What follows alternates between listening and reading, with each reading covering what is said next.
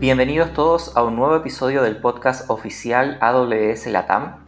Mi nombre es Rodrigo Larcón y soy arquitecto de soluciones en AWS basado en Chile. Nuestro invitado de hoy es Enrique Rodríguez, quien también es arquitecto de soluciones en AWS y también está basado en Chile. Enrique, ¿cómo estás? Hola Rodrigo, muy bien. ¿Y tú? ¿Cómo estás? Todo bien también, muchas gracias. En el contexto de este episodio, vamos a decir que cada vez más los modelos de Machine Learning y los sistemas basados en datos se utilizan para ayudar a tomar decisiones en múltiples industrias, por ejemplo, en la industria de servicios financieros, o en la salud, o en educación, recursos humanos, etc. Y en el último tiempo han habido distintos grupos de ya sea reguladores o legisladores u otro tipo de, organizaciones en general que, han manifestado su preocupación sobre los posibles desafíos éticos que impone el uso de sistemas basados ya sea en Machine Learning o basados en datos en general. Y en particular, si pensamos del punto de vista regulatorio, eh, han habido distintas preocupaciones que se han manifestado sobre el impacto potencialmente discriminatorio que podría tener este tipo de sistemas. Por ejemplo, eh, la posibilidad de que se pueda introducir accidentalmente algún tipo de sesgo cuando tomamos o cuando hay sistemas que toman decisiones automatizadas. Eh, y en este contexto, la adopción de los sistemas basados en inteligencia artificial cuando se hace en dominios que son regulados requiere ciertamente que exista confianza en este tipo de sistemas. Eh, y esta confianza se puede construir si es que se entrega algún tipo de explicación confiable sobre el comportamiento que tienen los modelos entrenados y cómo estos modelos realizan las predicciones que realizan. Eh, y en este episodio entonces, dado ese contexto, vamos a conversar sobre cuáles son algunos de los desafíos actuales en materia de detección de sesgos, en materia de explicabilidad, en modelos de Machine Learning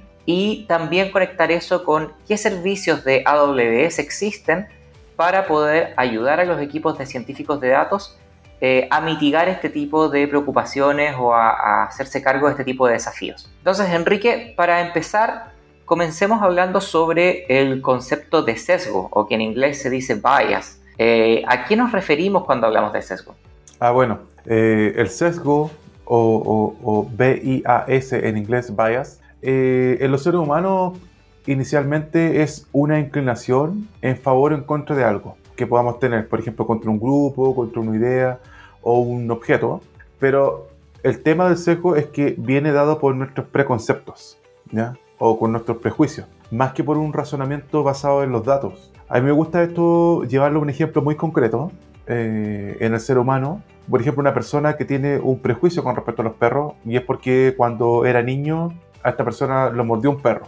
Entonces, probablemente creció pensando que los perros son agresivos, son peligrosos, y en contraste con un niño que tal vez vivió con un perro toda su vida y piensa que los perros son los animales más pacíficos que hay. En ambos casos eh, hay sesgo, puesto que los perros pueden ser animales que, que pueden ser agresivos o, no, y en general no lo son, pero hay casos donde sí. Eh, se destaca en el ejemplo de estas dos personas que crecieron pensando en, en un sesgo, que eh, las observaciones que tuvieron durante su infancia son súper importantes y eso influye en lo, que, en lo que ellos piensan. Por ejemplo, vamos a agregar una persona, una tercera persona, que, que ha visto ejemplos de perros durante toda su vida. Probablemente se va a armar una, una película de perros eh, donde él va a discernir si un perro es agresivo o no, de acuerdo a ciertas características. ¿Mm?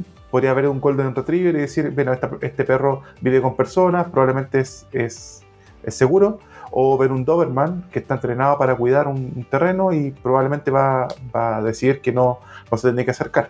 Entonces el sesgo básicamente es el preconcepto con el que nosotros tomamos una decisión y viene de las observaciones que hemos tenido en nuestra historia, pero hay otro componente importante que puede introducir sesgo en nuestro razonamiento y ese es el aprendizaje. ¿ya? Además de nuestras observaciones, nosotros podemos durante nuestro crecimiento tener refuerzos de, los adultos, de nuestros profesores, nuestros padres, que nos indican a creer cierta cosa. Puede que nosotros nos hagamos la idea de que los perros son agresivos solamente porque nuestros papás nos reforzaron esta idea durante toda nuestra infancia y ahí se demuestra también que el aprendizaje que tenemos durante nuestro crecimiento también influye en el sesgo. Entonces ahí tenemos, claro, los conceptos por un lado de las observaciones por otro lado, del aprendizaje y cómo eso puede influir en eh, desarrollar algún tipo de sesgo, ya sea positivo o negativo, pero, pero en el fondo en base a, ciertas eh, observaciones y aprendizaje. ¿Cómo podríamos conectar este, estos conceptos con eh, lo que ocurre cuando se, se implementan modelos de Machine Learning? Claro. Por eso me gusta este ejemplo, porque eh, es muy sencillo después pasar de ese ejemplo a, Machine Learning, donde eh, en vez de un individuo que aprende durante su vida, es un modelo de Machine Learning que, que va aprendiendo con un entrenamiento.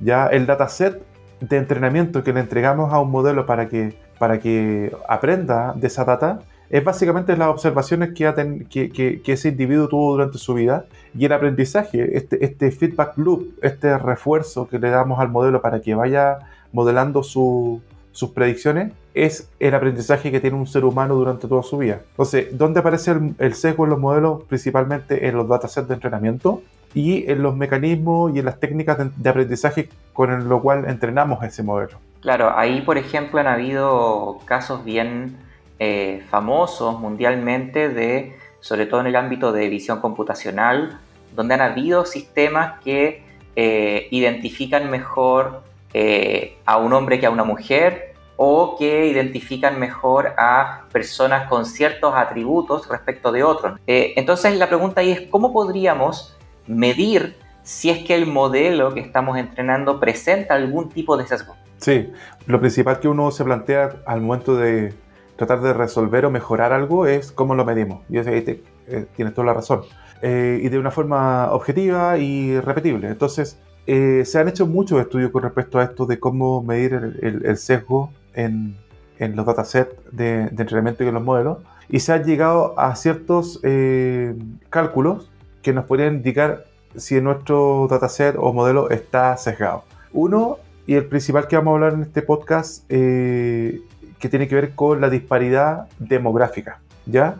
Pensemos en esto como eh, el modelo tratando diferente a cierto tipo de individuos dentro del dataset. Individuos pueden ser clases sociales, puede ser sexo, puede ser eh, el rango etario. Entonces, cuando logramos identificar una clase o un grupo, eh, eso ya sería una demografía dentro del dataset. Y si vemos que el modelo o el dataset tiene un trato distinto con todos los grupos en cuanto a sus resultados, estamos en presencia de una disparidad. Ya, aquí el ejemplo clásico que les puedo mencionar, imaginémonos, y aquí invitamos a los, a los auditores a, usar la imaginación, eh, en un banco, ¿ya? En un banco donde recibimos 100 solicitudes de crédito, de las cuales son 60 hombres y 40 son de mujeres, ¿ya? Entonces, al principio estas solicitudes pasan por un proceso de, de scoring, y un proceso de evaluación de riesgo y se aprueban 20 de las 100 y se rechazan 80. ¿ya? Entonces podríamos decir que del 100% se aprueban 20% y de ese 100%, 60% son hombres y 40% son mujeres. Ahora vamos a abrir el número de las aprobaciones y de los rechazos.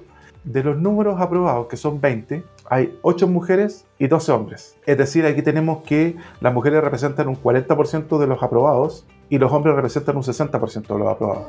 Y si vamos a mirar el grupo de los que están, están rechazados, hay 32 mujeres y 48 hombres, y que representan también un 40% de mujeres en los rechazos y un 60% de hombres. ¿Cuál es el tema?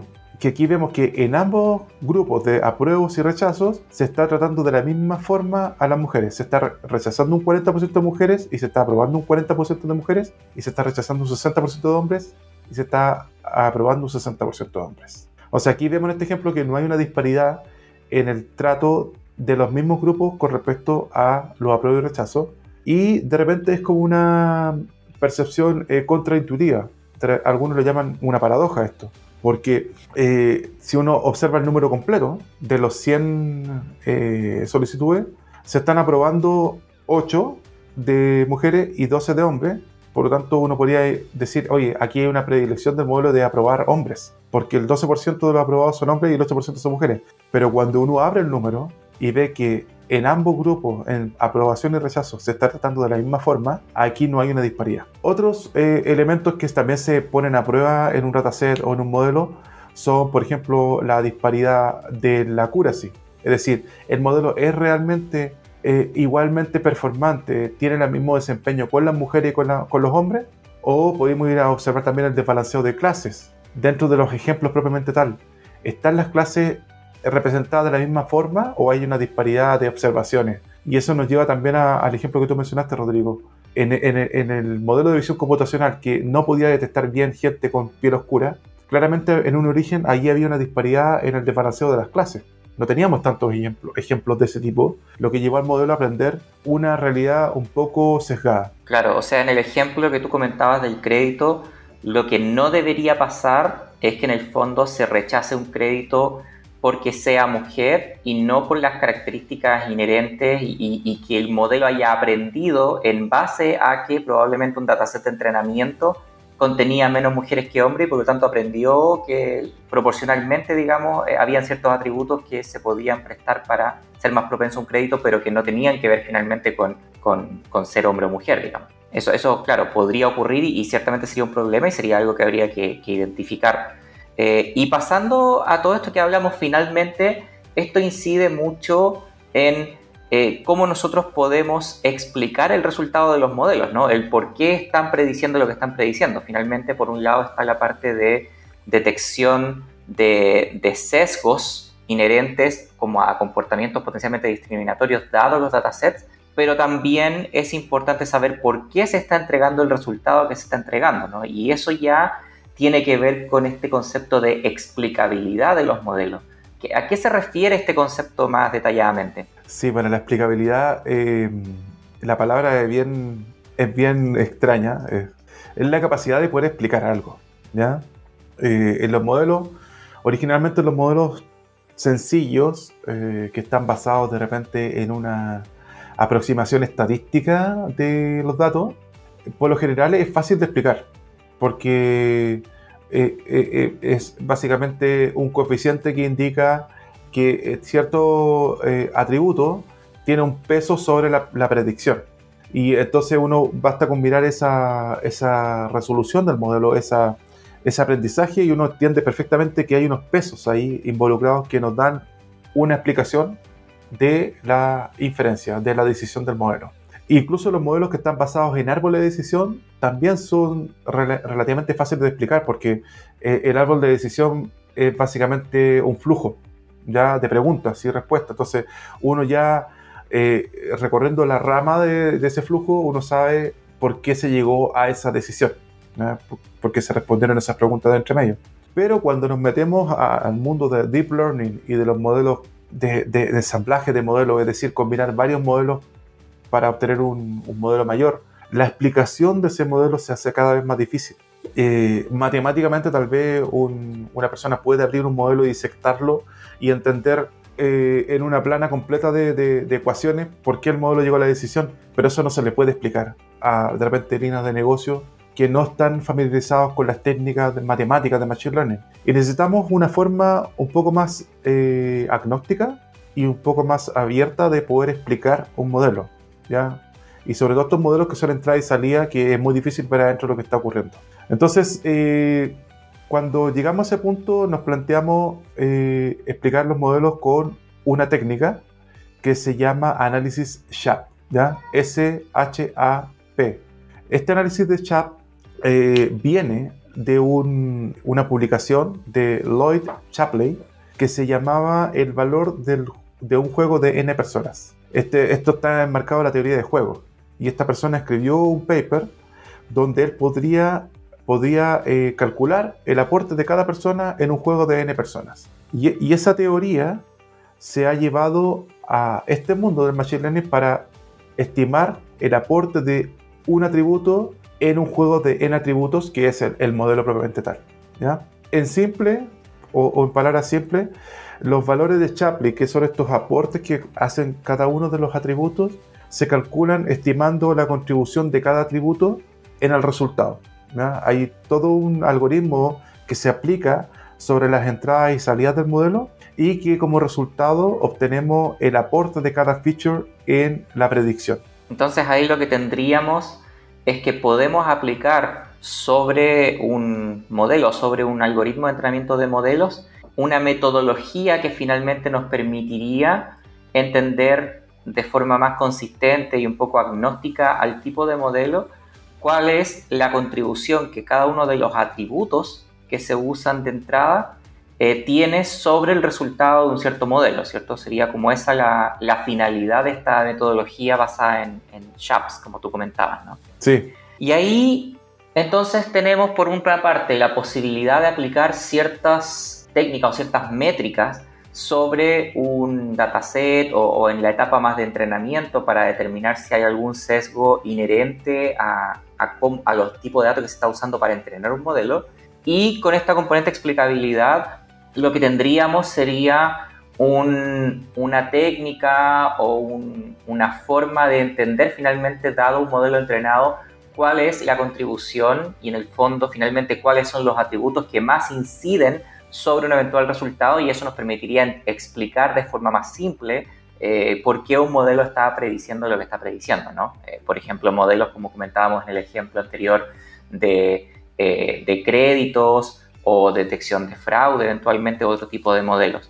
Ahora, si lo llevamos al mundo AWS, ¿qué herramientas tenemos para poder hacer este tipo de mediciones? Partiendo primero por la medición del sesgo en, en modelos. Claro, dentro del, del servicio SageMaker, que nos permite eh, construir, entrenar y, desplegar modelos de Machine Learning en, AWS, hay una herramienta en particular que se llama SageMaker Clarify. Eh, y con esta herramienta nosotros podemos realizar estos análisis de sesgo corriendo todos los, em, los cálculos de, de, las distintas métricas de sesgo que aquí les comentamos una, pero hay, hay, hay varias que están expuestas en, la documentación adicional, y nos entrega una medición de estos KPI de los niveles de sesgo que estamos teniendo en nuestro dataset o en nuestro modelo entrenado. La única diferencia es que eh, el trabajo de detección de sesgo del dataset se hace con solamente el dataset, no requiere ningún eh, modelo, y cuando queremos probar nuestro modelo entrenado y queremos someterlo a análisis de sesgo, lo que hace Clarify es desplegar este modelo y le corre un dataset de prueba para ver cómo están las salidas y si estas salidas tienen sesgo o no. Entonces aquí tenemos la, medición al principio, antes de incluso antes de comenzar nuestro trabajo de entrenamiento, ver si nuestro dataset está sano, está, está imparcial y está libre de, de sesgo. Pero también podemos hacer este análisis con el modelo entrenado y, revisar que ha salido bien el entrenamiento también. Eso desde el punto de vista de detección de sesgo, ¿cierto? Y desde el punto de vista de explicabilidad, eh, ¿qué podemos hacer ahí con SageMaker Clarify? Sí, ahí también podemos eh, con SageMaker Clarify comenzar un trabajo de explicabilidad y lo que hace, lo que comentamos en este, en este podcast, es eh, realizar este análisis de, de, de Shapley y obtener estos coeficientes, ¿ya? Estos, estos Shapley, Shapley values. Con estos valores nos va a decir cuánto pesa cada feature dentro del modelo, en términos generales. Es como una contribución general de, entre todas las observaciones. Pero también eh, el trabajo de explicabilidad nos entrega una herramienta para poder explicar una predicción en particular.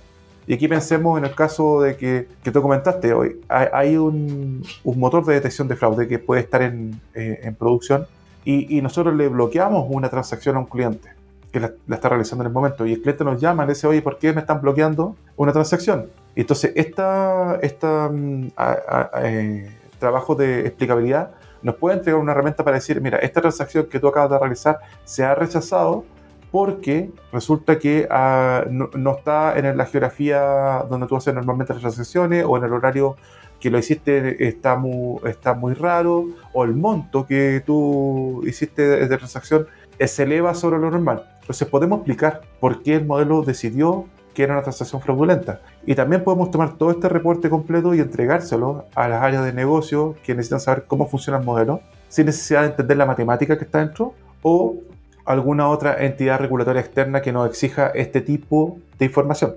Excelente. Entonces, bueno, en este episodio lo que hemos estado revisando son estos conceptos de sesgo, eh, y explicabilidad que se han vuelto cada vez más relevantes justamente como a medida que, la inteligencia artificial y los modelos de Machine Learning eh, empiezan a tener aplicaciones que impactan directamente ya sean aspectos que son de industrias reguladas o en aplicaciones de negocio que pueden ser potencialmente susceptibles a, decisiones con cierta discriminación de base. ¿no? Eh, y también hemos visto junto a Enrique cómo dentro de nuestro ecosistema de servicios de Machine Learning tenemos un servicio como SageMaker Clarify que ayuda a incorporar este tipo de análisis en los modelos que eh, desarrollan los equipos de científicos de datos. Eh, ahí, a modo de complemento, en recursos adicionales, vamos a entregarles un enlace a la documentación de SageMaker donde se ahonda en este tipo de temáticas, ¿no? de sesgo, de explicabilidad. Y además, desde esta documentación van a poder también acceder a un white paper que ahonda mucho más en los conceptos teóricos, en estas métricas que comentaba Enrique, especialmente enfocado en aplicaciones para el sector financiero. Con esto ya estamos cerrando. Te queremos agradecer, Enrique, por eh, tu participación y por contarnos más sobre estas temáticas. No, gracias a ustedes por, invitarme a hablar de, de estos temas tan interesantes. Y a quienes nos escuchan, esperamos que este capítulo haya sido de su agrado y que obviamente toda la información que les presentamos les sea de utilidad. Y recuerden que nos gusta siempre escucharlos y leerlos. Nos pueden escribir a AWS Podcast en español amazon.com para entregarnos feedback sobre los distintos episodios. Soy Rodrigo Alarcón, me acompañó Enrique Rodríguez y como nos gusta decir en AWS, sigamos construyendo.